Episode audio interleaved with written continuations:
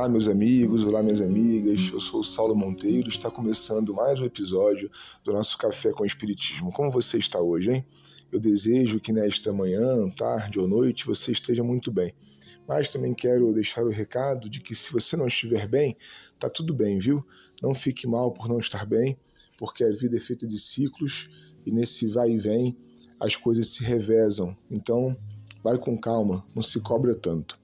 Bom, eu sigo por aqui em dúvida sobre continuar naquela jornada prevista de temas que eu separei para estudarmos juntos e responder as perguntas que vão surgindo por diversos meios e canais acerca das ideias que nós temos feito circular aqui pelo café. E tomei a decisão de mais uma vez responder a uma pergunta. Uma pergunta que vem muito ao encontro daquilo que eu tenho pensado sobre o Espiritismo nesse momento da minha vida. Durante alguns outros momentos e épocas, enxerguei o Espiritismo de modo diverso e hoje enxergo de uma outra maneira, me parece que é mais ou menos assim para todos, não é mesmo? A pergunta que nos chegou foi: Kardec, então, é um método?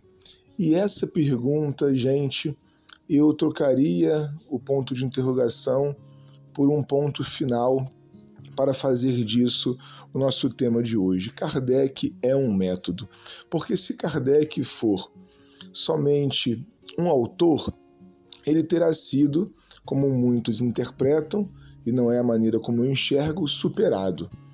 Se Kardec for um fundador de uma religião, com certeza Kardec não terá sido um vitorioso, tendo em vista que os números da adesão ao Espiritismo não são muito altos no mundo todo.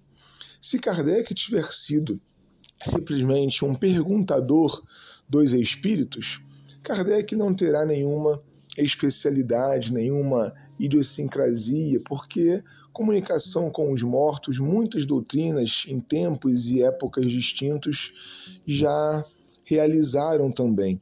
Kardec provavelmente é um jeito de fazer a coisa. Do ponto de vista espírita, ele vai anunciar, defender e lutar por isso durante os breves anos em que esteve pela Terra, envolvido com a filosofia espírita, já que ele a conheceu bastante tarde, na verdade ele não a conheceu, ele conheceu a fenomenologia espírita, e essa fenomenologia ele consegue transformar num conjunto de princípios e de uma filosofia espiritualista, como falávamos há alguns episódios, notável.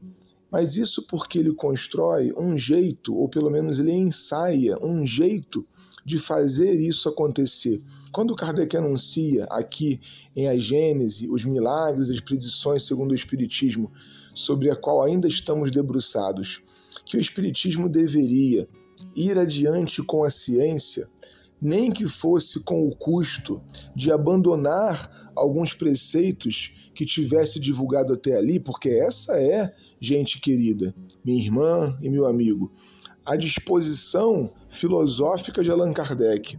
Ele estuda, ele compara, ele pesquisa, ele estabelece pontos de doutrina, mas ele deixa sempre essas portas e janelas abertas, dizendo: vejam, se alguma coisa a ciência trouxer que abale qualquer conceito espírita, que nós façamos o esforço de redesenhar esse conceito espírita sob a ótica desse novo ponto científico. Kardec deixa a doutrina espírita aberta e horizontal e ele o faz porque desenha um método que vai ser sempre de informação renovada, de evolução, de progresso ao longo do tempo. Então, se o método de Allan Kardec ele ainda pode ser aplicado ou não, é uma pergunta que, atuando junto aos espíritos, vamos fazer e responder. Se existe um outro método em que possamos avançar aquilo que Kardec iniciou para nós, é uma outra importante pergunta. Agora, acharmos que tudo que está em Kardec é definitivo e que a gente já tem nos livros de Kardec tudo o que precisamos saber sobre a relação entre os vivos e os mortos é minimizar Kardec a um autor, a um revelador ou a um perguntador de espíritos. Kardec me parece sobrepairar sobre essas concepções para anunciar um novo jeito de fazer uma coisa que há muito tempo nós fazíamos já. Talvez, e você tem toda a possibilidade e direito de pensar diferente de mim, mas talvez, quando nós abrimos o livro de Kardec e o lemos e o divulgamos como se ali estivesse a verdade toda, nós estejamos sendo pouco kardecianos porque Kardec queria o avanço das ideias. Então, para estar do lado de Kardec, me parece que precisamos ler criticamente até o próprio Kardec. Um forte abraço e até o próximo Café com o Espiritismo.